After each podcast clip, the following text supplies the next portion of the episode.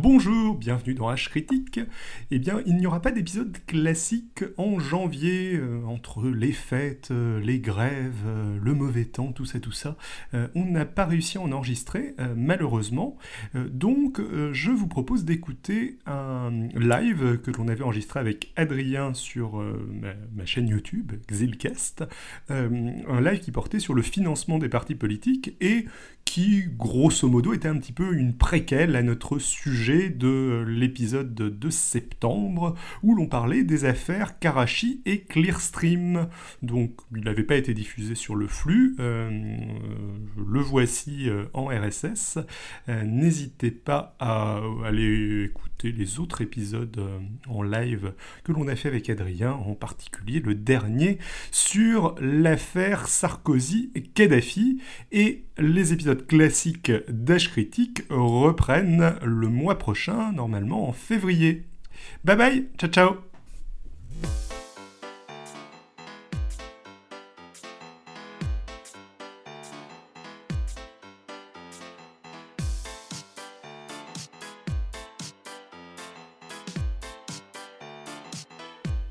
Euh, bienvenue sur le Live Live Critique. Bienvenue sur le Live Live Critique. Et maintenant qu'on sait qu'on nous écoute, euh, si on se présente, je pense qu'on va pouvoir. Euh, on peut se présenter, puis après on commence. Ce soir, donc, du podcast H Critique, il y a David Xil, notre ingénieur son de génie. Merci. Euh, désolé, il y a juste moi. Euh, je suis légèrement égocentrique. Et ton il n'y a, personne. Mon, mon, ami imaginaire. Mais tous les autres Il y a Adrien d'H Critique. Euh, Adrien avec qui j'ai fait des podcasts en dehors d'H Critique. non, entre autres dans un podcast qui s'appelle 12 minutes 2. très bon on a fait des trucs sur Newton, entre autres. L'histoire sur la vie secrète de Newton en tant que en tant qu'espion euh, qui était qui était très très cool. Euh, euh, et, essentiellement Adrien d'Ashcritic qui, qui, est aussi venu dans un autre podcast euh, qui s'appelle Spoiler Alert. Euh, on a intervenu à deux. Et puis tu as aussi, en tant que podcast, euh, tu es aussi intervenu dans Basingcast, il me semble. Très possible. voilà. J'étais un petit peu ivre, je ne me souviens pas de toute de cette époque-là.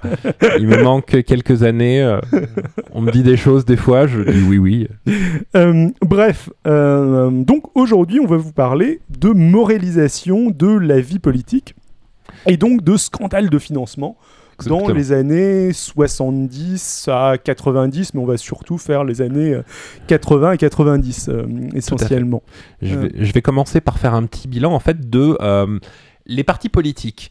Comment ils sont censés se financer jusque dans les années 70-80 officiellement? Comment ils se finançaient effectivement à une époque?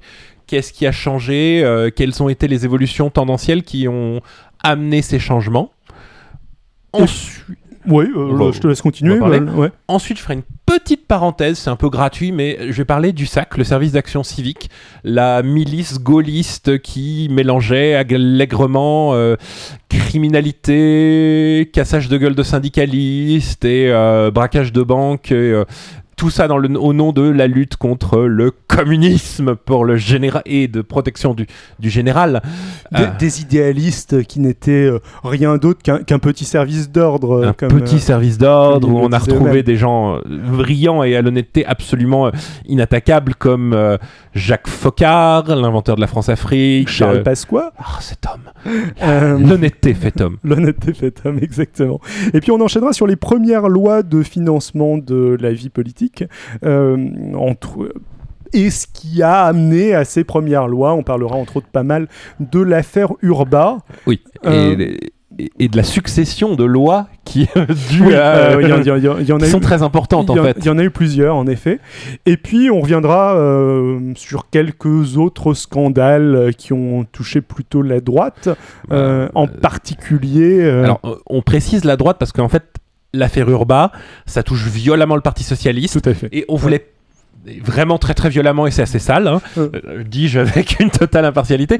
Et donc on voulait aussi équilibrer et montrer le. oui, et puis on voulait tracer un panorama euh, complet, etc. Et, si on n'ouvre qu'un œil, on voit que la moitié de l'histoire. Exactement. Euh, et, on parlera entre autres de l'affaire Boulin.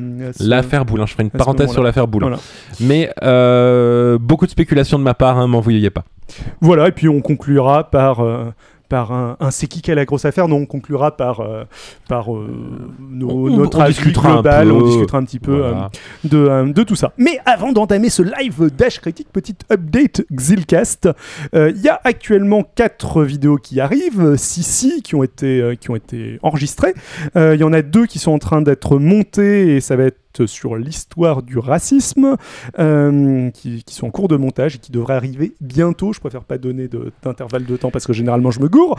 Euh, Il se gourre, il se gourre, il se Ouais. gourre. euh, et pour ce qui est Dash Critique, on reprend le 4 septembre euh, avec, euh, avec une émission euh, traditionnelle qui ne sera pas en live. Il va sans doute y avoir un petit peu moins de live du style de ce qu'on a fait l'année dernière cette année. Mais par contre, on va essayer, si ça vous branche, de multiplier ce genre de petits formats. Léger, sans, sans se prendre la tête, avec Voilà. un sujet bien fun. avec un seul sujet, un petit peu moins écrit, avec potentiellement de l'interaction. Si jamais il y a des questions, euh, n'hésitez pas. Bon là, si on a des spectateurs, exactement, si on a des spectateurs. Là, on est en on plein a les mois meilleurs donc, euh, spectateurs. ouais, Oui, exactement. je vise le- euh, donc, euh, je, je je sais pas trop si. euh, euh, Moi, j'avais pensé vous si vous- faire notre podcast routine, euh, tuto make-up, euh, mais bon, paraît-il que ça n'a pas été.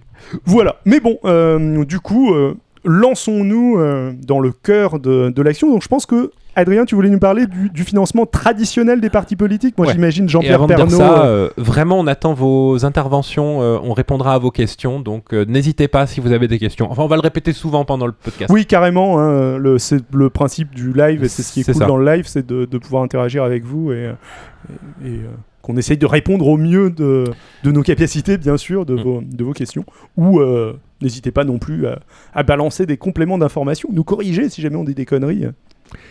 Donc, un parti politique, qu'est-ce que c'est? Bah, C'est une association de gens réunis autour globalement des mêmes idées euh, politiques qui est euh, réunis ensemble pour avancer la propagation de ces idées. Ensuite, bon, du coup, pour fournir un soutien aux candidats élus, pour... euh, euh, euh, voilà. Comment c'est censé se financer?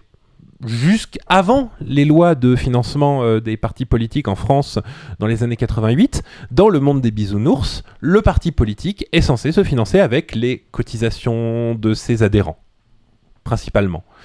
Il y a d'autres méthodes totalement légitimes, la vente de journaux. Le, jusqu'à euh, bah, en fait il y avait énorme beaucoup beaucoup beaucoup beaucoup plus de journaux quotidiens jusqu'à euh, il y, a- il y a pas très longtemps les partis politiques avaient leurs Avant propres Internet. journaux avant internet les, les partis politiques avaient leurs propres journaux. Je veux dire, l'Humanité est encore supposée être euh, le journal du Parti communisme, non?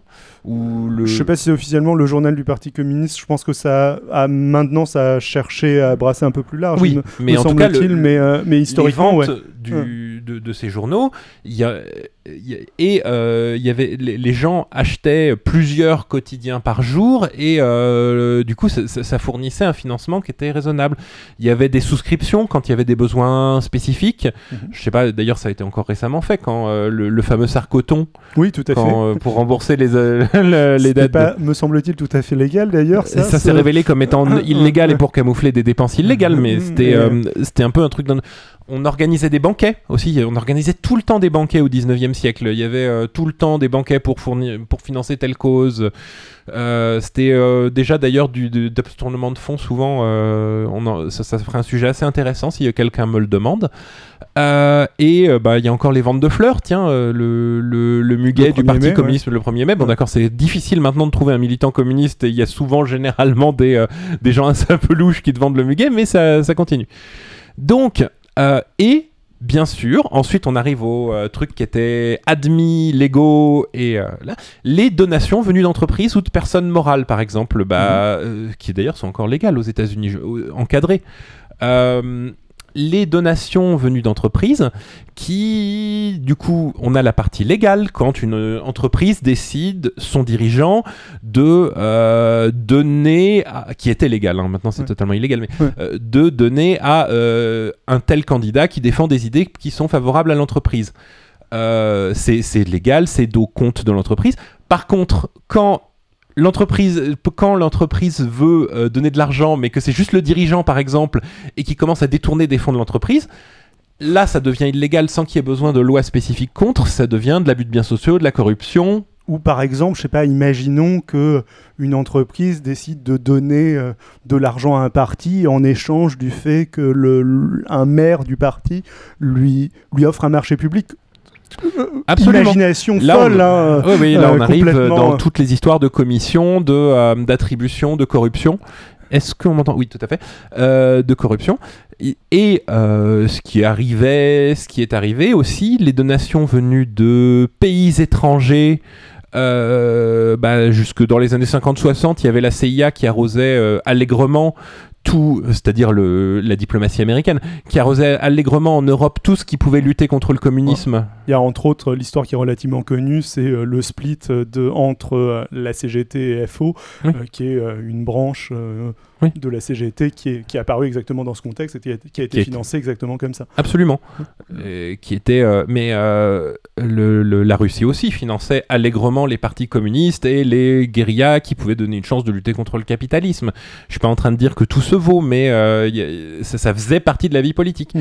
Et euh, ensuite, la, la- la- la- la quantité majeure de sous qui arrivait en France, les donations venues de partis africains, de pays africains, Euh, dict- les, les- les- Généralement tout- d'anciennes colonies. euh, généralement d'anciennes colonies, les valises de billets portées par Jacques Faucard, Robert Bourgi qui a revendiqué, que- dont on se souvient pour l'affaire des costumes pour les élections présidentielles précédentes, mais qui, pourquoi c'est un homme si, euh, si louche et euh, comme ça? C'est parce qu'il portait des valises venues d'Afrique et les a déposées, il a revendiqué les avoir déposées sur le bureau de Jacques Chirac. La fameuse France-Afrique, avec Exactement. laquelle la totalité des politiciens veulent terminer et disent euh, généralement à chaque fois qu'il y a une un changement de majorité, euh, il y a de grandes déclarations en mode cette fois-ci il n'y aura pas de Monsieur France-Afrique et euh, tout ça c'est du passé. Bon, ceci dit, je pense que ça s'est quand même Maintenant, mal euh, c'est un peu amélioré. terminé quand même, oui. euh, Peut-être le- d'ailleurs pas particulièrement grâce à la France, peut-être aussi parce que euh, de l'autre côté, les, euh, certains dirigeants africains sont peut-être moins motivés pour euh, gentiment financer la, la politique française. Oui, maintenant ça se fait par. euh, maintenant, quand ça se font- fait, ça se fait par rétrocommission, contrat d'armement, euh, ce genre de choses. Et enfin, un dernier euh, énorme source de financement qui en fait était pour un parti au pouvoir. Pendant très longtemps, ils ont tapé dans ce qu'on appelait les fonds secrets. Alors, les fonds secrets, qu'est-ce que c'est? C'était, euh, on supposait que euh, les, euh, les, ministères, l'Élysée avaient pour se financer n'avaient pas à subir de surveillance de qui que ce soit. Donc, euh, qu'ils avaient beaucoup d'activités secondaires euh, qui nécessitaient un peu de souplesse. Je ne suis pas en train de le défendre. hein. Euh, et donc, les, les, mini- les ministères de l'Intérieur, l'Élysée recevaient directement depuis la Banque de France de l'argent en liquide, des énormes valises de billets, pour lesquels ils n'avaient à justifier, pas à justifier leur utilisation. Euh, c'est en fait ce qui a euh, ce que beaucoup ensuite été très pratique pour tenter d'excuser quand un homme politique se faisait, prendre avec une grosse somme en euh, liquide chez lui en disant ah bah désolé c'était juste les fonds secrets. Et on pouvait arguer le secret défense et dire que c'est Claude Guéant encore récemment a dit euh, bah désolé euh, j'ai rien dépensé pendant 10 ans de mon compte en banque parce que je tapais dans les fonds secrets Sachant qu'à son époque, c'était beaucoup plus encadré. C'était, les fonds secrets, ils les étaient juste censés rémunérer des indiques de la police, quoi. Une affaire euh, relativement rigolote, enfin rigolote, non, c'est pas vraiment le mot, mais qui a, éclaté récemment, c'est euh, Raymond Barre en 81. Euh, le- donc on s'est rendu compte que Raymond Barre apparemment avait de l'argent placé en Suisse, si je dis pas de bêtises, dans des quantités euh, assez importantes. Paraît-il, un héritage familial. Ça aussi, c'est une très bonne excuse, l'héritage familial. L'héritage familial, ouais. Mais en tout cas, des sommes qui semblaient disproportionnées par rapport à ce qu'il avait gagné durant la totalité de sa vie. Et le canard enchaîné a révélé euh, à cette occasion une, euh, une information, une rumeur, enfin je pense pas que ce soit tout à fait vérifié, euh, disant que le, euh, les hommes de Giscard et de Raymond Barre, au moment de l'alternance, ont littéralement vidé l'intégralité des, fonds secrets et se sont barrés avec plusieurs millions de francs en liquide à Mm. l'époque, ce qui donne aussi une petite idée de l'ambiance euh, qui pouvait régner euh, à cette époque. Euh, Oui, C'était quand même De- quelque chose, l'alternance en 80. Dans la rubrique de, bah oui, oui, bah dans la, et de- dans la rubrique de vidage de fonds secrets en urgence, il y a eu, et d'ailleurs c'était juste avant la réforme qui, a su- qui a suivi, au, moment de au moment de la mise en cohabitation de François Mitterrand par Jacques Chirac, non? Euh, le- le- le- l'Élysée a eu très peur, vu qu'en fait les fonds secrets venaient d'abord de Matignon. Mhm. L'Élysée a eu peur que Matignon euh, coupe les vivres à l'Élysée. Et du coup, euh, l'Élysée, juste avant, a vidé tous les fonds secrets possibles et imaginables, histoire d'avoir un budget de fonctionnement d'avance. Et euh, c'est peu de temps après qu'il y a eu une des premières réformes de ces fonds secrets pour qu'il y ait un poil de traçabilité quand même à force. Maintenant, ça va un peu mieux. Et donc, euh, pourquoi il y a eu besoin, au fur et à mesure, de, euh, euh, faire, appel à... de, changer un peu les- les circuits d'approvisionnement? Bah, Parce qu'en fait, euh, tout au long du XXe siècle, on va assister à une réduction tendancielle du nombre d'adhérents aux partis politiques. Euh, surtout quand tu regardes en par milliers d'habitants. Et ça, ça touche les, euh, les, tous les acteurs de la vie publique, que ce soit bah, donc les partis politiques, les syndicats. On, on voit une baisse assez forte de... et donc, les campagnes électorales à côté, dans le même temps, doivent couvrir plus de territoires, toucher plus de gens. On invente des... Il faut passer à la radio, il faut passer à la télé, il faut euh, être dans des journaux qui... avoir des, des euh, pubs plus chères, il faut avoir des voitures pour se déplacer. Euh, on est donc face à une ré- réduction des moyens légitimes de financement, une absence totale d'encadrement. Et bah, comme toujours dans ce genre de circonstances, le milieu politique s'est auto-organisé pour assurer son financement. Alors ça a consisté en quoi cette auto-organisation? Et ben c'est un peu ce dont on va parler, c'est le, résu- le résultat, ça va être toutes les affaires politico-financières du, euh, de la deuxième moitié du XXe siècle. Euh, une des choses qui se sont... euh, et le truc dont- sur lequel je voulais faire une parenthèse justement, est-ce qu'il y a des questions jusque-là? Euh, j'en- vois une. petite pause question. euh, on va peut-être faire une petite pause question. Euh, c'est plus une réaction qu'une question, je pense. Ouais. Euh, enfin, si Claude Guéant donnait des infos sur les malversations de son parti, ça peut être considéré comme euh, être un indique et donc justifier le financement par fonds secrets. Alors le problème Ouais. c'est que Claude Guéant n'a jamais parlé. C'est d'ailleurs très impressionnant. Euh, c'est très rigolo parce que les écoutes téléphoniques judiciaires de Claude Guéant sont sorties. Avec Euh, sa fille, entre avec autres. ses enfants. Tous ses enfants lui ont dit mais arrête, faut dénoncer. Et lui il a dit oh oui. Mais il n'a jamais parlé. Il n'a jamais parlé et en même temps, il a des euh, conversations qui sont à mon sens extrêmement comp- compromettantes justement avec ses enfants où il dit putain c'est tous des connards euh, moi euh, il y a des moments je suis limite de dire euh, tout ce que je sais et alors là Mhm. si, si jamais vraiment je parlais le- ça Ouais. Euh, Ah bah, on parle de, on parle de Kadhafi, on parle de 50 millions euh, minimum. Ouais. euh, c'est- c'est- C'est c'est grave hein, ce qu'il saurait. ouais c'est clair mais euh, on Mais y il reviendra peut-être plus tard euh, sur, sur Kadhafi Mais donc, une des choses dans cette euh, transformation du, la- au, au début de la Ve République, c'est le service d'action civique. Donc, euh, le général de Gaulle est arrivé au pouvoir sans parti, avec une coalition, avec un parti tout neuf monté derrière, dans lequel il avait organisé un petit service d'ordre avec ses amis euh, et euh, bah, principalement issus de la résistance. Et la résistance, en fait, pendant la guerre, il y a eu beaucoup de euh, d'effaçage des frontières. C'est-à-dire, on se retrouvait tous à gauche, à droite, autour du général pour combattre le nazisme. Et on effaçait aussi un poil les frontières avec le milieu. Euh, le milieu tu veux dire le, le milieu politique c'est ça? Pas exactement. La criminalité, euh, bah, c'est là que se sont fait des amitiés, euh, des, des amitiés éternelles, genre euh, Gaston Defer, maire de, maire de Marseille, Marseille, ouais. et euh, le, le- le- comment il s'appelle le, le, le criminel qui a inondé l'Amérique avec la, la, la- l'héroïne French la, plus Connection, pure, ouais. la French Connection, de l'héroïne pure à 98% qu'on n'a pas retrouvé euh, après. Son nom m'échappe et je l'ai pas noté mais et euh, on en parlait fait. hier, Ouais, mais c'est dommage. exactement. Mais si Bref. nos éditeurs pourront peut-être nous en parler. Et donc, le SAC, c'est littéralement une milice privée chargée de fournir le soutien logistique au mouvement politique gaulliste. Je Donc, croyais que Charles Pasqua avait dit que c'était un petit service d'ordre classique comme tous les partis en avaient. bah, c'est un service d'ordre qu'on peut louer pour aller euh, assurer la sécurité, pour aller casser la gueule à des syndicalistes au sortir des usines Renault euh, dans le 92. C'est un service d'ordre qui peut aller faire le coup de main. Faut, faut savoir que euh, à l'époque, les campagnes politiques étaient beaucoup, beaucoup plus violentes qu'aujourd'hui. Aujourd'hui, on dit que, oh là là, la vie politique est violente, on s'insulte, mais euh, la campagne de 68, il y a eu des morts, il y a eu des gens, il y, a, eu des gens, il y a eu des gens battus, des couleurs d'affiches qu'on a défoncés, il y a eu un mort par balle, il me semble. Euh, donc, il y, avait, j'ai pas envie de dire, je ne suis pas en train de le justifier, mais il y avait un besoin pour euh, accompagner le mouvement par des, euh, des barbouzeries de ce genre.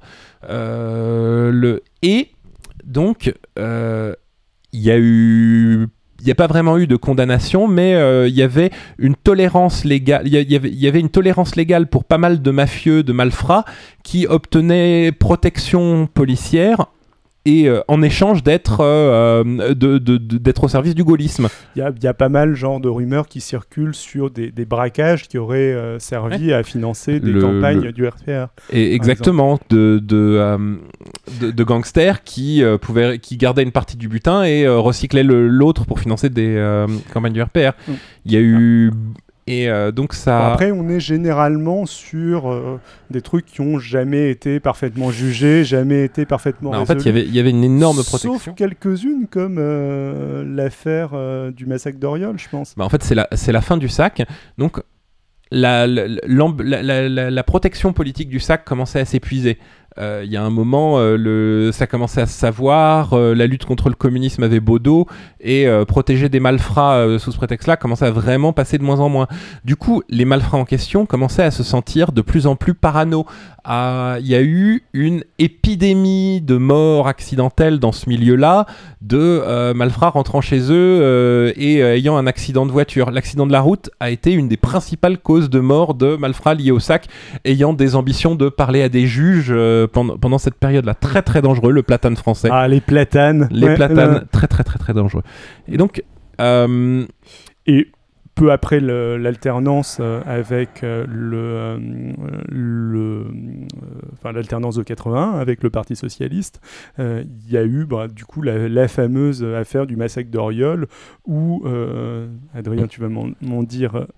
J'arrive pas à lire là. Davantage. Alors Adrien, bah, en fait, on va faire une mini pause parce qu'on est en train d'essayer de, de, lire, de lire vos commentaires en même temps, mais on n'y arrive pas parce qu'on n'est pas très doué. Non. hop, voilà, tu vas pouvoir le. Antoine Guérini, Antoine merci. Guérini, merci, oui. Merci, merci, merci, pour, euh, voilà. pour la French Connection. La, tuerie d'Oriol, c'est la fin de la fin du sac. disons peut-être pour le reste des auditeurs que Antoine Guérini est donc la personne dont on cherchait le nom tout à l'heure, qui est un mafieux marseillais relativement connu. Le, roi du crime marseillais, le, le, parrain de la pègre, qui s'était placé en, en, arbitre de tous les autres criminels, euh, qui, a, qui, a, régné sur le crime là-bas, et qui était un grand ami de Gaston Defer. Voilà. Euh, bref, reprenons. Euh, donc, on en était à la tuerie d'Oriol et au sac peu après 81, peu après l'alternance. Donc un malfrat du sac dont, où une rumeur disait qu'il allait euh, se ranger et dénoncer ses camarades. Un commando est parti lui apprendre la vie et lui, sa femme et ses enfants ont été massacrés c'est assez typique de la violence désordonnée de euh, une organisation criminelle où plus personne ne fait confiance à personne en fait. cette tuerie a été tellement horrible que euh, ça a mené à une enquête parlementaire et la dissolution officielle du SAC par Mitterrand en 82. Et euh, ça fait partie donc de, de des, des, facteurs du mélange des genres politiques, financières qui ont mené à ces lois, de financement, ces lois qui ont encadré le financement électoral, mais ce n'est pas la cause première. c'est pas le SAC qui va, qui va causer étrangement la, première loi de financement des partis politiques. Enfin, le, SAC, euh, c'était allé tellement loin quelque part que, euh, Exactement. que ça, apparaissait comme, euh, comme un épiphénomène ou un problème en soi qui était, qui était pas lié, qui était pas nécessairement lié au reste, qui n'était pas si systémique que ça.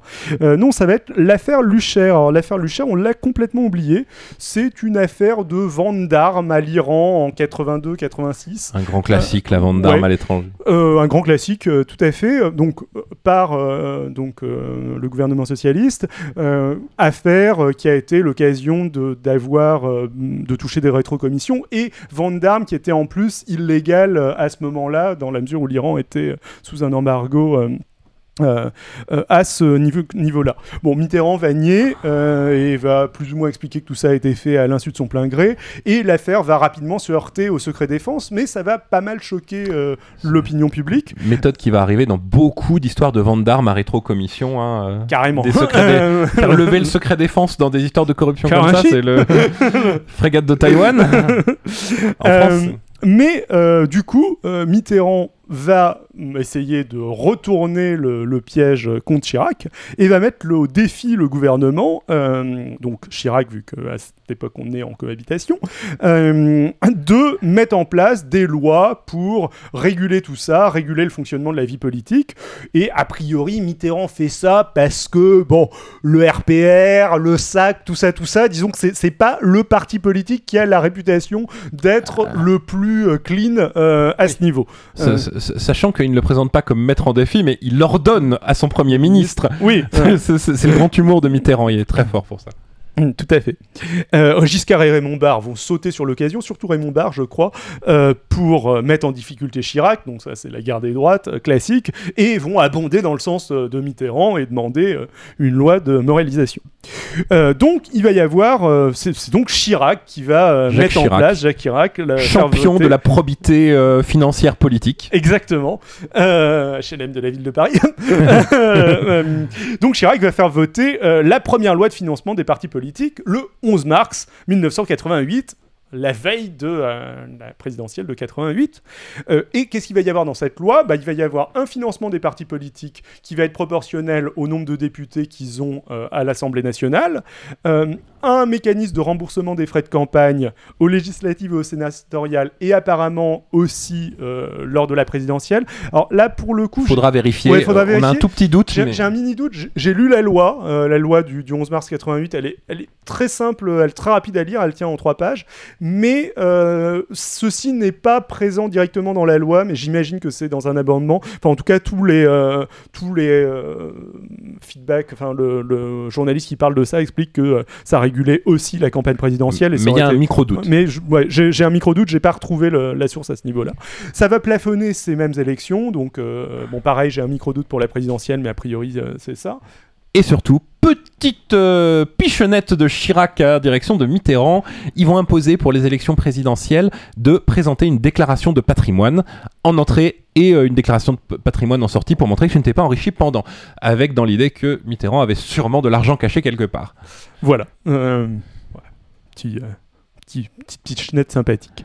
Euh, et euh, bon, euh, suivent après cette loi les présidentielles et les législatives de 88, euh, premières élections françaises propres. euh, je Totalement pense. propre, Ouais, encadré. Je veux dire, il y a une loi encadré, ouais, maintenant. il y a une euh, loi. hein. Maintenant, c'est Euh, forcément propre. c'est- ouais, forcément clean. Et comme tout ça, et comme maintenant tout est propre et que tous ces problèmes de financement sont maintenant derrière, euh, derrière les partis politiques, euh, l'Assemblée nationale, nouvellement élue, va voter une loi générale d'amnistie euh, liée au financement des partis et des campagnes antérieures au euh, 11 mars 88 normal, vu que à l'époque c'était impossible de financer entre guillemets éthiquement un parti politique, euh, vu qu'il n'y avait pas de système de financement. Donc maintenant, euh, maintenant qu'on a un système On de pardonne financement, on pardonne avance. tout et, et on avance. Euh, logique. Bon. Voilà. Logique. C'est là que va arriver mm, l'affaire Sormae SAE, qui est une affaire politico-financière qui avait commencé un petit peu avant. Elle avait commencé en 86, ça n'avait pas fait énormément de bruit euh, sur le moment. De base, c'est pas une affaire très très grave dans la mesure où euh, c'est une affaire euh, de Très factures euh, de la SAE, donc qui est Maintenant, Eiffage. voilà exactement une entreprise de construction. Vous, vous noterez qu'il y, a des- il y a beaucoup de noms qui vont ressortir, que- qui existent encore. hein. En France, on, on garde, on- on garde les choses qui marchent. Bah, ceci dit, ils ont changé de nom, je sais pas pourquoi. Je me demande. Il y a aussi beaucoup de changements de noms en France. Euh, bref, euh, Eiffage a arrosé euh, pas mal d'élus du, euh, du sud de la France. Alors, plutôt des élus de droite, mais aussi des dissidents socialistes, des gens du RPR, de l'UDF, bon, bref. Mais le truc, c'est que l'affaire va prendre un nouvel aspect quand, dans le cadre de, de cette affaire, il va y avoir une perquisition qui va avoir lieu dans les locaux d'Urba, Euh, Urba, c'est un bureau d'études euh, qui vit essentiellement en percevant des euh, commissions sur des marchés publics. C'est genre de société de conseil, rien de, rien de plus normal. Le truc, c'est que le 17 avril 89, quand la police va perquisitionner dans les locaux d'Urba, dans le cadre donc de l'affaire Sormaeux, euh, ils vont y découvrir les cahiers de Joseph Delcroix. Alors, les cahiers de Joseph Delcroix, je sais pas si, euh, si vous avez aimé les, les cahiers, les carnets du général Rondeau. Ah, c'est une grande tradition de tout noter tes, tes saloperies dans un carnet en France. Ouais, euh, quand t'es agent secret ou euh, comptable occulte, euh, tu notes tout dans des carnets. C'est, euh, et va y avoir des choses assez énormes euh, dans, le, dans ces carnets. Alors, le, je vous lis des petits morceaux de, euh, du, de la note du 3 février 87. Alors, ça, ça commence gentiment. Trésorerie, bonne recette de ce matin. Améliorant la trésorerie qui se présentait critique en fin de semaine dernière. Ça, ça va encore. hein. Ça, ça- ça va, ça va. Des remarques un peu plus étranges suivent. Congrès PS va coûter cher. Comme dit GM, heureusement qu'on a le congrès de Lille. Sinon, on saurait pas comment dépenser. Maintenant, faut penser au présidentiel. Ça commence à poser des- plus de questions là. Euh, GM, c'est Georges Beauchamp, l'un des fidèles et proches collaborateurs de François Mitterrand. Et à ce moment-là, la trésorerie atteint 6 millions de francs. Un million d'euros. Les carnets de ces carnets et l'enquête qui va suivre vont montrer qu'Urba euh, sert essentiellement de mécanisme de financement occulte du Parti socialiste, euh, en percevant des commissions qui n'ont pas lieu d'être sur des euh, marchés publics et en reversant des rétrocommissions euh, au Parti socialiste. Donc ils, ils obtiennent ces commissions via des maires PS, hein, en gros, sur, euh, sur des marchés publics, et ils reversent des rétrocommissions au PS qui en tirent entre 40 et 45 millions de francs par an. C'est surtout en comptant à l'époque. hein, ouais, millions d'euros et euh, ouais, euh, car- ça fait de quoi bien vivre. c'est euh, assez, c'est assez énorme. Ça organise de beaux congrès. Euh, et puis, bah, tout ça va aussi euh, permettre de mieux comprendre comment a été financée la campagne de euh, François Mitterrand de 88. Vous savez, celle qui était propre. Euh, très propre. Euh, donc, on se rend compte qu'en fait, il y avait deux comptabilités. Il y avait d'un côté celle du candidat Mitterrand en personne, limitée à 100 millions de francs par la toute nouvelle loi de financement des partis politiques. Euh, cette comptabilité-là, elle est relativement clean. Alors, il y a un petit peu de suspicion dans la mesure où elle, elle s'arrête quand même vraiment très très proche de la limite. Je crois que c'est 99,8 millions de francs. C'est un très beau comptable, c'est tout. Voilà, bon, c'est un petit peu suspect. Après, euh, c'était. euh, C'est- pareil à droite, non? Oui, c'est- exactement la même chose à droite. Mais bon, en tout cas, cette campagne-là, cette comptabilité-là, elle est relativement clean et, et Urba n'y contribue presque pas. Enfin, il donne 50 000 francs, euh, c'est- c'est pas grand-chose. Mais de l'autre côté, il y a la comptabilité du Parti Socialiste. Celle qui concerne, par exemple, les déplacements du cassi- des caciques du Parti Socialiste. Euh, Lionel Jospin, Emmanueli, Laurent Fabius. Ils ont imputé tout ce qu'ils ont pu, euh, ils l'ont sorti de la campagne, ils l'ont fait payer par le Parti Socialiste. Exactement. Et là, cette campagne-là, bah, Urba y contribue pour 25 millions de francs. Euh, Ça fait qu'un petit déplace- déplacement de 25%, honnêtement, c'est pas mal. Ouais, on a vu pire. On a vu pire. Je crois qu'il y a quelqu'un qui a fait le double. Euh, Très beau double d'ailleurs. Pygmalion, Pygmalion. Sarkozy. Euh, Et il a tenté de faire porter le chapeau à Jean-François Copé, ça c'était magnifique. Euh, yep. Bref, le. euh, Est-ce que donc on arrive euh, du coup avec l'affaire Urba. Comment réagit le gouvernement Bah, euh, le gouvernement, ça va énormément le gêner. Alors, il va dans un premier temps tenter de euh, réorienter le truc vers plutôt la SORMAE SAE, le euh, EFAGE, euh, vous vous souvenez, qui, qui gênait pas grand monde au final, ou qui gênait Bien plus sûr. la droite que la gauche. Mais bon, ça va pas vraiment prendre. euh, et euh, la justice s'entête, surtout que bon, on vient de voter une nouvelle loi de, de financement euh, de, des partis politiques, donc euh, il, faut, il faut que ce soit clean. euh, Ouais. maintenant, c'est On a amnistié les gens, faudrait quand même pas, faudrait quand même que ça ait servi, à- faudrait quand même pas que ça ait servi à couvrir des trucs. Ouais, c'était un peu le deal, quoi. Oui. Euh, et du coup, bah, la gauche va être un petit peu acculée avec cette affaire qui la gêne vraiment beaucoup. Et va se dire qu'il n'y a pas d'autre choix que de faire voter une seconde loi de financement des partis politiques en 90 par euh, Michel Rocard. Euh, alors, il va y avoir des euh, petites modifications. Le plafonnement va maintenant que- concerner tous les types d'élections. Le financement public va plus être réservé aux formations présentes au Parlement. Ça va être un peu plus large. Euh, euh, cette loi va aussi permettre aux partis de bénéficier euh, de financement privé euh, dans une limite de euh, 500 000 francs. Euh, Oui. Et les personnes, euh, voilà, une, bah, des- une personne morale. une personne euh, morale, pardon, des financements privés. les- Et euh, une personne. c'est-à-dire Personne morale, c'est une entreprise. Alors, une etc. per- alors, un individu va, va être limité à 4500 euros max par individu et par an. On a gardé un peu le même principe. Euros, j'ai traduit en euros. Et 75 000 euros par entreprise. C'était en francs, hein, Donc 500 000 francs. 500 000 Ouais. francs. Alors, je, juste pour faire remarquer, c'est bien d'avoir. euh, bon, déjà, c'est- ignoble de, que, les, que une entreprise puisse euh, agir sur le débat public avec de l'argent comme cette façon-là. Mais bon, c'est déjà i- un pas en avant. Maintenant, c'est limité. Par contre, je, imaginons qu'on parle d'une immense entreprise qui a 60 millions, euh, qui a une dizaine de filiales. Eh bah oui, chaque filiale a le droit de donner cin- 75 000 euros chacune. Donc c'était quand même vraiment très très facile à contourner. C'est clair. En, en Ouais. plus, euh, à l'époque, euh, c'était le moment où les paradis fiscaux, ce genre de choses se développaient, donc ça pouvait être des filiales de, euh, qui n'avaient aucune euh, trace, aucun lien légal trouvable entre leurs euh, leurs maîtres, donc euh, ça permettait encore quand même pas mal de choses sales. Mais euh, ça va surtout s'accompagner, euh, vu que maintenant on a fait une loi de euh, moralisation pour régler les derniers problèmes. Bah, Si on réamnistiait. Yeah. Bah ouais, euh, je veux dire, euh, maintenant c'est vraiment clean. Donc, il va y avoir une deuxième loi d'amnistie générale de la classe politique qui va être votée en 90 suite euh, à cette affaire et qui va permettre bah, d'enterrer l'affaire Urba Oui. et, d'autres choses. plein Mm. d'autres petites affaires de l'époque. euh, euh, Il y avait un, un ministre de Mitterrand, ça c'était de l'enrichissement personnel, qui avait monté, qui avait, à qui on avait chargé un budget de 80 millions de francs pour euh, euh, promouvoir un sommet dans un pays africain. Et en fait, le- il fallait inviter quasiment tous les dirigeants africains euh, dans une, à Bamako, il me semble, et il a vu que le budget de 80 millions de francs n'était juste pas suffisant pour créer des infrastructures euh, dignes d'un sommet pareil en Afrique.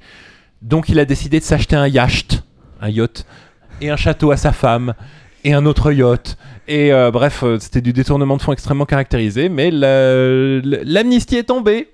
Poum Bref. Donc c'était une amnistie absolue. 1. Heureusement, va quand même y avoir euh, quelques années plus tard le juge Renaud von Winbeck qui va voir réapparaître Urba alors qu'il enquête sur une affaire de marché public au Mans et euh, qui va quand même organiser, ordonner des perquisitions au PS, ce qui va aboutir à la condamnation d'Henri Emmanueli en 92. Henri Emmanueli qui a un peu pour le coup payé pour un système parce que euh, hmm. c'est un peu très organisé je- C'est un peu comme Juppé avec euh, les Probablement. HLM de, de la ville de Paris. Enfin, c'était clairement pas le seul responsable, mais, euh, mais bon. Oui.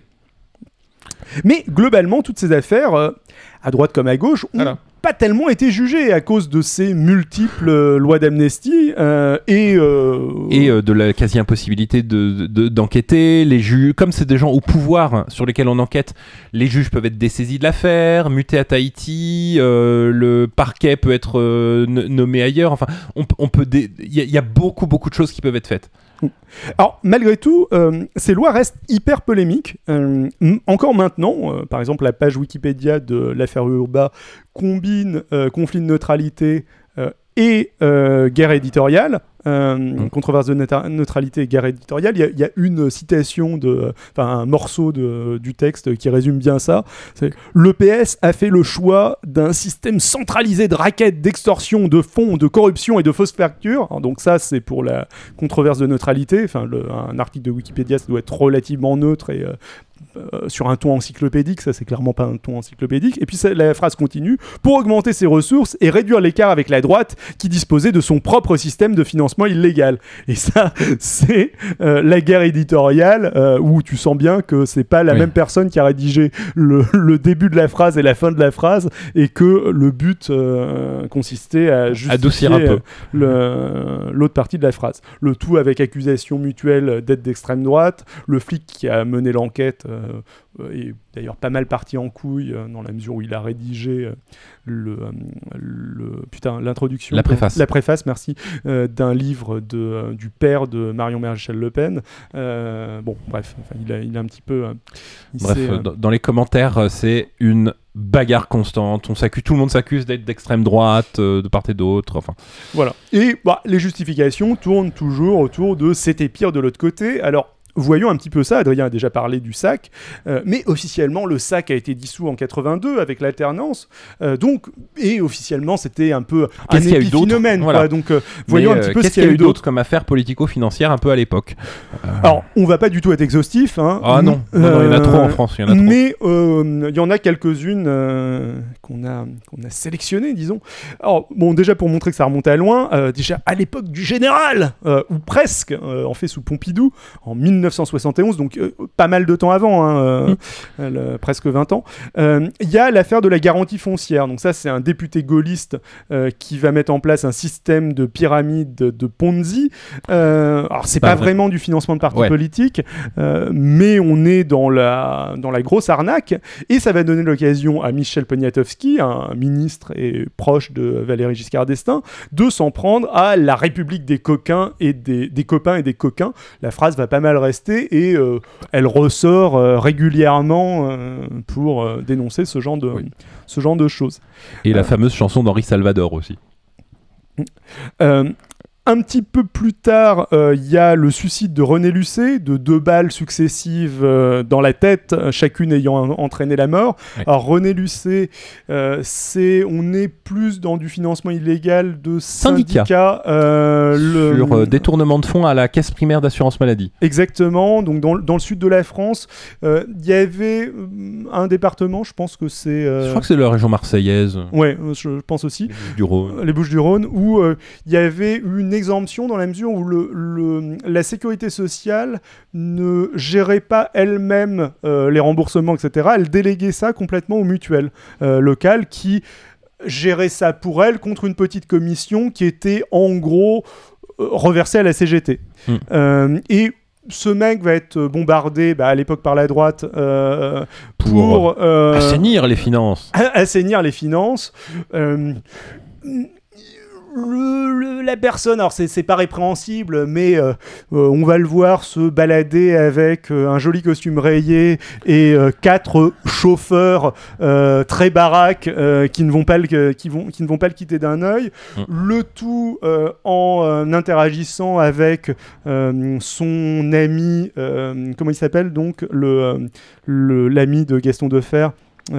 Euh, Antoine Guérini. euh, Merci. le fameux, le fameux Antoine. euh, Encore merci Yassir. encore merci Yassir, ouais. Euh, en interaction avec le fameux euh, Antoine Guérini, euh, auquel d'ailleurs il va acheter pour une bouchée de pain une villa. Euh, donc, on, euh, la, la- la méthode officie- voilà. officielle On sait- de on pas faire pas un cadeau, euh, d'acheter en dessous de la valeur. donc, pareil, son, son meurtre. On va pas y revenir en détail dans la mesure où euh, ça reste relativement mystérieux, c'est assez compliqué de, euh, de savoir euh, ce qui s'est passé, on est dans une guerre FO, CGT d'un côté, le SAC est peut-être mêlé à des- tout ça de manière indirecte. donc- mais bon, c'est- ouais. c'est- Le, ou peut-être est-ce véritablement un suicide? Déjà on parlait de deux balles qui seraient parties successivement, mais ça les- colle pas vraiment à ça l'analyse arrive hein, des fois, mais bon. le qui monde serait est parti bizarre. en même temps du, de piste- du canon du pistolet. Mais en tout cas, euh, c'est un exemple de, de personne qui est pas rentrée dans un platane, mais euh, qui venait de se faire virer euh, suite à l'alternance et euh, qui, euh, qui était en train de... qui avait dit bien fort, je vais aller à Paris et on va voir ce qu'on va voir. Je, Oui. sais, je sais des choses. C'est assez peu prudent en fait. Ce qui était ce qui était pas très prudent à Oui. cette époque. Justement, d'ailleurs, je, je vais en venir, l'affaire de Robert Boulin, le suicide de, de Robert Boulin, ministre de budget de de Valéry Giscard Euh, Valéry d'Estaing. Giscard d'Estaing, et euh, qui à l'époque était premier ministrable, et en fait qui euh, s'est mangé une boule puante comme la droite sait très bien le faire. C'était un membre du RPR. C'était un membre du RPR, et ils ont, le RPR sait très bien, euh, particulièrement la faction chiracienne, sait très bien quand quelqu'un devient un peu gênant politiquement dans son propre camp, contacter le euh, canard enchaîné avec euh, des, Sachant qu'on des est dossiers. On est à une époque où la faction chiracienne, c'est euh, Pasqua, ce genre Voilà, de, ce des genre de personnes qui, qui, Donc, qui sont un peu éloignés de Chirac par la suite. mais Ro- Robert Boulin euh, se fait donc on révèle que il a acheté très en dessous de sa valeur et avec probablement rétrocommission euh, un terrain dans la commune de Ramatuelle. Le scandale est assez fort, il le prend mal, il commence à dire publiquement que euh, si euh, que ceci que c'est un coup monté, que euh, euh, si euh, que il sait d'où ça vient et que euh, ceux qui ont ceux qui ont des choses à se reprocher n'ont qu'à bien se tenir. Il fait des déclarations extrêmement euh, violentes. On est, comme je le rappelle, dans la phase de la fin du sac, au moment où les, gangsters dans le sac haut, euh, sont à son plus haut niveau de nervosité. Et euh, bah, il va être retrouvé suicidé dans un étang avec 50 cm, noyé dans un étang avec 50 cm d'eau après avoir pris un Valium et avec des traces de, euh, des traces de coups au visage et des marques de euh, menottes sur les, bras- sur les bras. du coup, c'est clair, il s'est fait tuer par le sac? Alors c'est compliqué. L'enquête est encore ouverte encore aujourd'hui. Le, le- le- le- Il y a beaucoup d'éléments qui disent que ce n'est pas un suicide, mais il y a aussi beaucoup... En fait, l'affaire a été tellement publique et il n'y a pas eu de euh, volonté centrale de pourrir l'enquête. Il y a aussi beaucoup d'éléments qui attestent de l'hypothèse d'un suicide. Je vais, il, a écrit de multiples lettres de suicide indiquant son, de, il a écrit de multiples lettres indiquant son envie de mettre fin à ses jours. Il les a écrites à un moment où il n'était pas enlevé, où il y avait encore des témoins qui l'ont vu après, donc il n'était pas, il il pas un canon sur la tempe. Il les a envoyés à des amis personnels à lui, à des journaux euh, amis personnels qui ont pu euh, attester de ce que c'était son écriture, pas un truc tapé à la machine, hein, vraiment euh, son écriture personnelle. On a retrouvé son brouillon, il y a des doutes sur, son, sur le brouillon, mais il y, en a toujours. Euh, et il a indiqué, il y a des doutes, mais il a indiqué l'endroit où il voulait se suicider et euh, il a indiqué la méthode par laquelle il voulait se suicider. Donc, euh, C'est assez convaincant. C'est assez convaincant. Ensuite, euh, effectivement, euh, l'autopsie a été un peu foireuse. Euh, les- Il y, a- il y a eu, en fait, officiellement, ça ressemblait tellement à un suicide, on n'a pas poussé l'autopsie très loin. Mais euh, les prélèvements de ses poumons qui auraient pu permettre de savoir s'il était euh, Mort vraiment mort noyé ou pas ont disparu dans le, de- dans le coffre des scellés de la magistrature. Ça arrive, hein, mais bon, je veux dire, à l'époque, ça n'arrivait tellement jamais qu'il n'y avait même pas de cadenas sur ce placard, donc euh, ils en ont fait rajouter un après. Euh, Il y a euh, de nombreuses tr- traces de son autopsie qui laissent penser qu'il était mort ailleurs et qu'il a été déplacé. Personnellement, si je devais faire une hypothèse, je suis en pure spéculation. Je dirais qu'il a probablement été intercepté par un commando du SAC alors qu'il se rendait sur son lieu de suicide. Commando du SAC dû au fait qu'il avait fait des déclarations très imprudentes euh, et que tout, euh, le RPR était terrifié à l'idée d'un nouveau scandale à ce moment-là et de choses qu'il pourrait révéler. Il a probablement été battu pour qu'on tente de le, faire parler. Il est probablement mort lors d'un inter- interrogatoire musclé. Et du coup, il a probablement été mis à l'endroit où il avait prévu de se suicider. Ce qui, je veux dire, il y a eu tellement de réactions en mode poulet sans tête, de panique générale autour de cette mort qui me fait dire que c'était pas quelque chose de voulu centralement. Il y, a- aussi une euh, rumeur autour d'un d'une pochette de documents qui aurait été ou pas dans sa, dans sa voiture et Euh, retrouvée voilà. vide, euh, euh, ce qui pourrait corroborer un truc genre il voulait se suicider mais en, révélant des, en révélant des trucs. Ou, euh, Tout le bon. monde s'est tiré dans les pattes Ouais. pendant l'enquête, à mon avis, parce que, parce que les multiples services se soupçonnaient mutuellement d'être responsables de ce meurtre. Donc, euh, bref, euh, mais c'est de la pure spéculation de ma part. hein. Je- Le, non, mais je, comprends bien. En, pour en terminant euh, là-dessus, à une échelle plus locale, dans le contexte de la guerre interne au RPR, il y a eu aussi l'affaire Beton. C'est une affaire de trafic d'influence et d'abus de biens sociaux dans le cadre euh, de l'élection de Michel Noir à la mairie de Lyon. On l'a oublié, Michel Noir. Euh, bah, on l'a oublié, entre autres, euh, à cause de cette affaire, en fait. Oui, qui a un petit peu mis, mis un terme à sa carrière politique. tout à fait. Euh, affaire qui va entre autres impliquer Patrick Poivre d'Arvor et donc son gendre qui était aussi RPR mais qui faisait partie d'une autre, d'une autre faction au sein du, au sein du RPR. Et, et voilà, après ça il va y avoir deux autres lois de moralisation. Ça va donner lieu à deux autres lois de, de moralisation. La loi du 29 janvier 1993, euh, où le gouvernement socialiste va vouloir justement mettre un terme à ces dons de personnes morales à des partis politiques. Euh, Oui.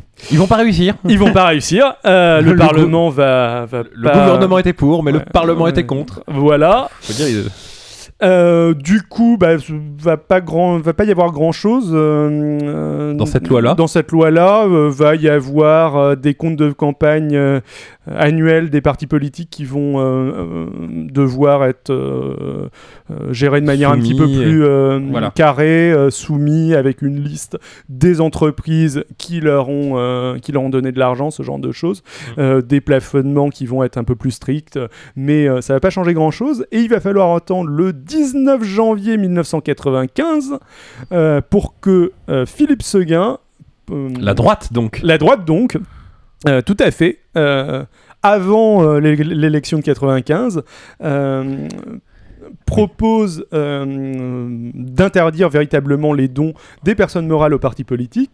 L'interdiction vise toutes les personnes morales autres que les, euh, Les partis- les, les partis politiques, les entreprises, les associations, les, fondi- les fondations, les syndicats ou les collectivités locales. Ce qui va permettre la fameuse euh, entourloupe qui va fonctionner, qui fonctionne encore aujourd'hui, de chaque candidat fonde son propre micro-parti politique qui permet de ensuite rediriger des fonds en plus. Exactement. Et- Et, je remarque un petit truc.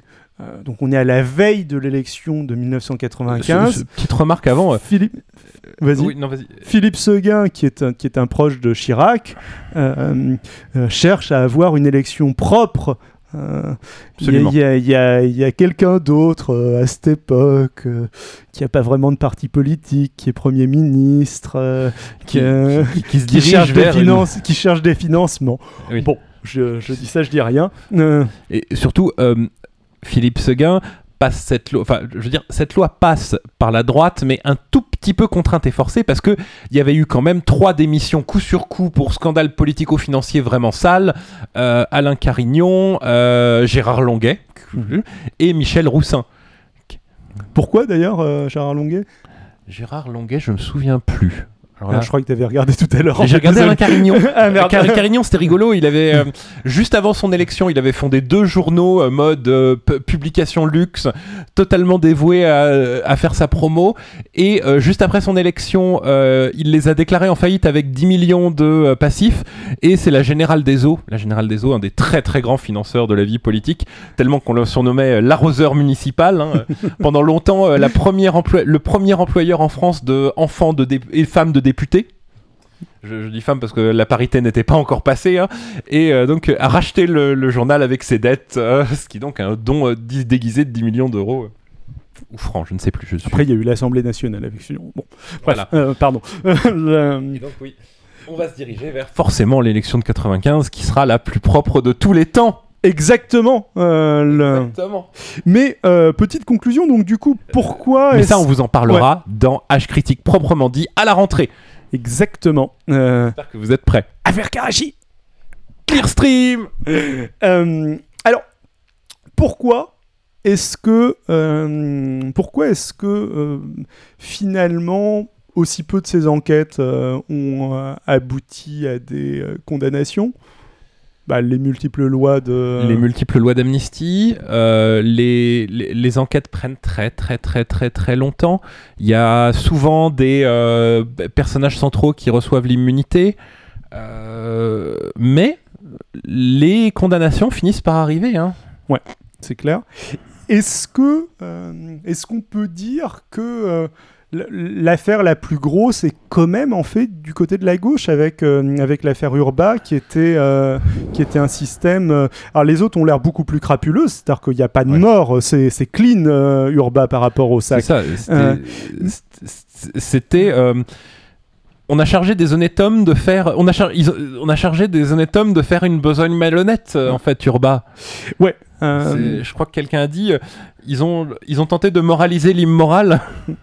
Bah ouais, je pense que c'est un peu ça. C'est-à-dire que euh, le euh, donc pourquoi pourquoi est-ce que cette affaire était tellement grosse en termes de volume financier par rapport aux autres où les autres les, les chiffres sont généralement flous. En fait, on les, Mm. on les a pas. Mais il est vraisemblable que pas mal des affaires qu'on a citées sont euh, plus petites en termes de, euh, Mm. de somme de somme d'argent.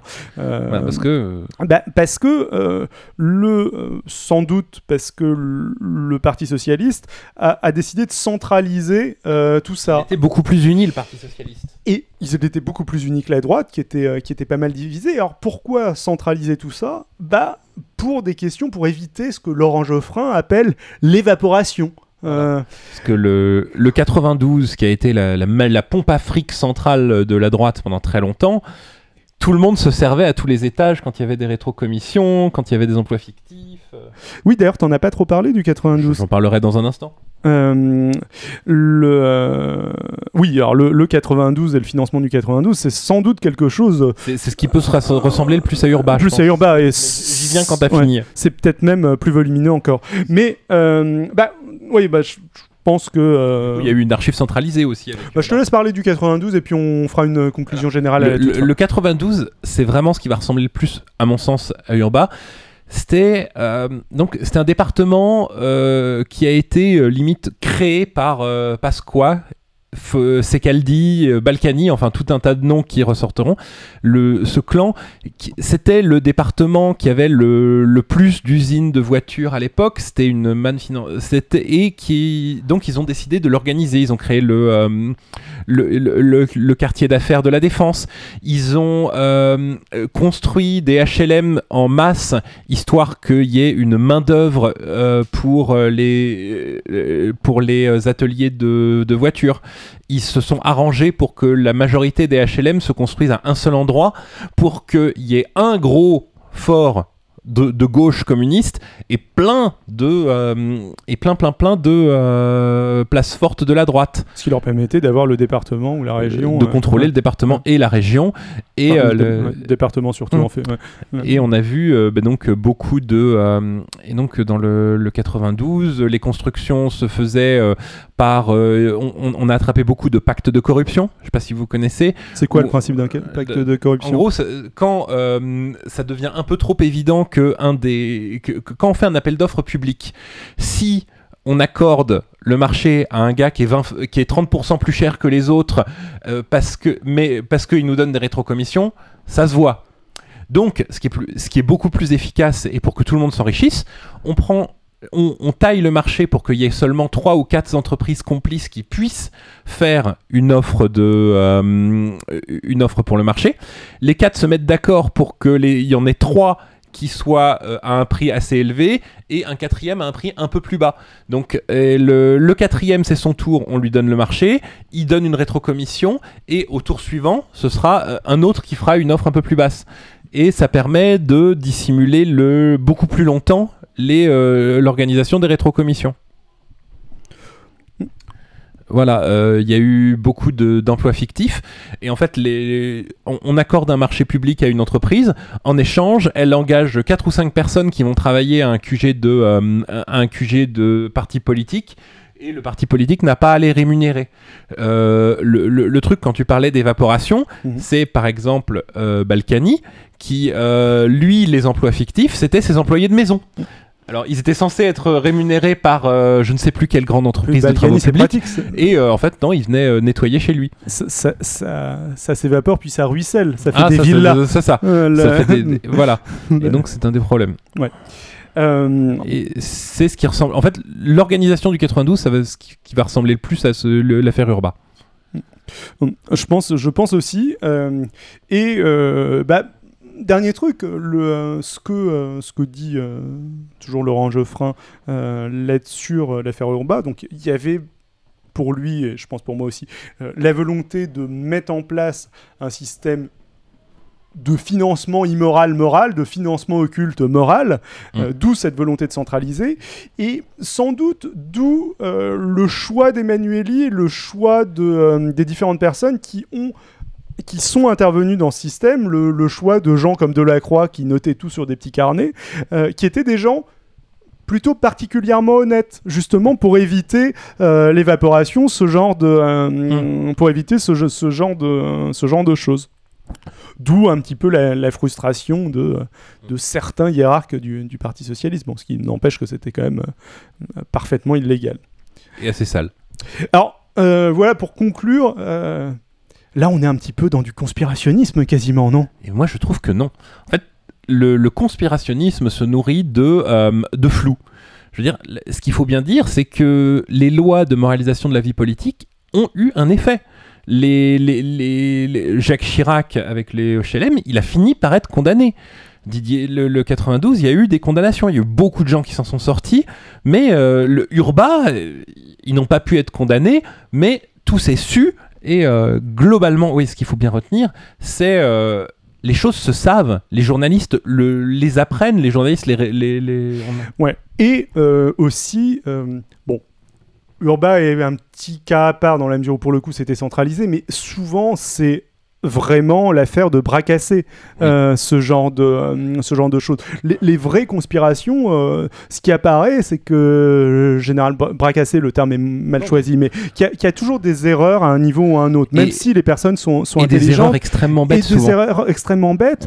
On et parlait que- de Claude Guéant. Oui, Claude Guéant et ses billets de ses pièces de 500 euros dans les dans les. Et là, et qui, a, qui a passé 10 ans sans tirer un sou de son compte en banque, qui avait Ouais. entièrement liquide et qui est incapable de le justifier.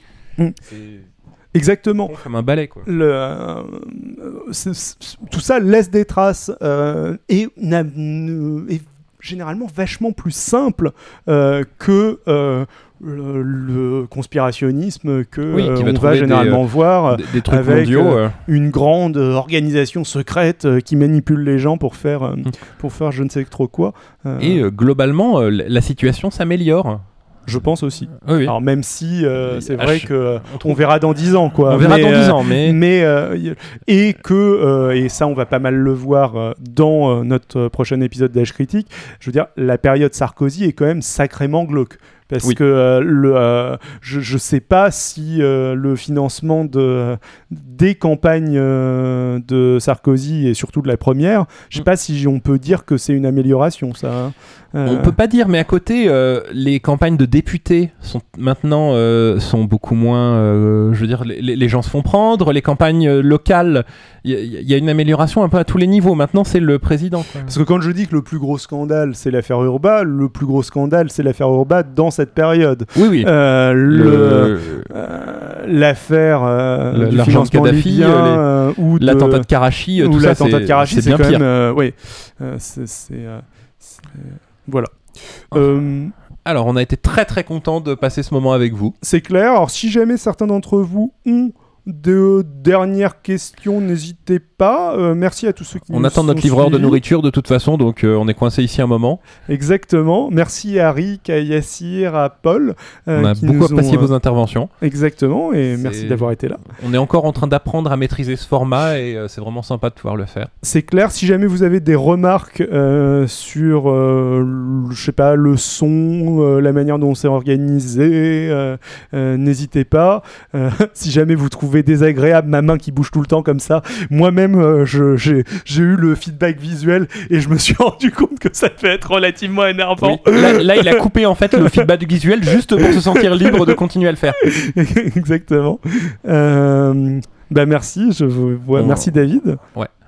Euh, Euh, on, du coup, on revient à la rentrée pour euh, un âge critique avec tout le monde où on va vous parler donc de Clearstream et de Karachi. Plus en profondeur que ce qu'on a fait parce que là on a un peu survolé beaucoup de choses. carrément, ouais.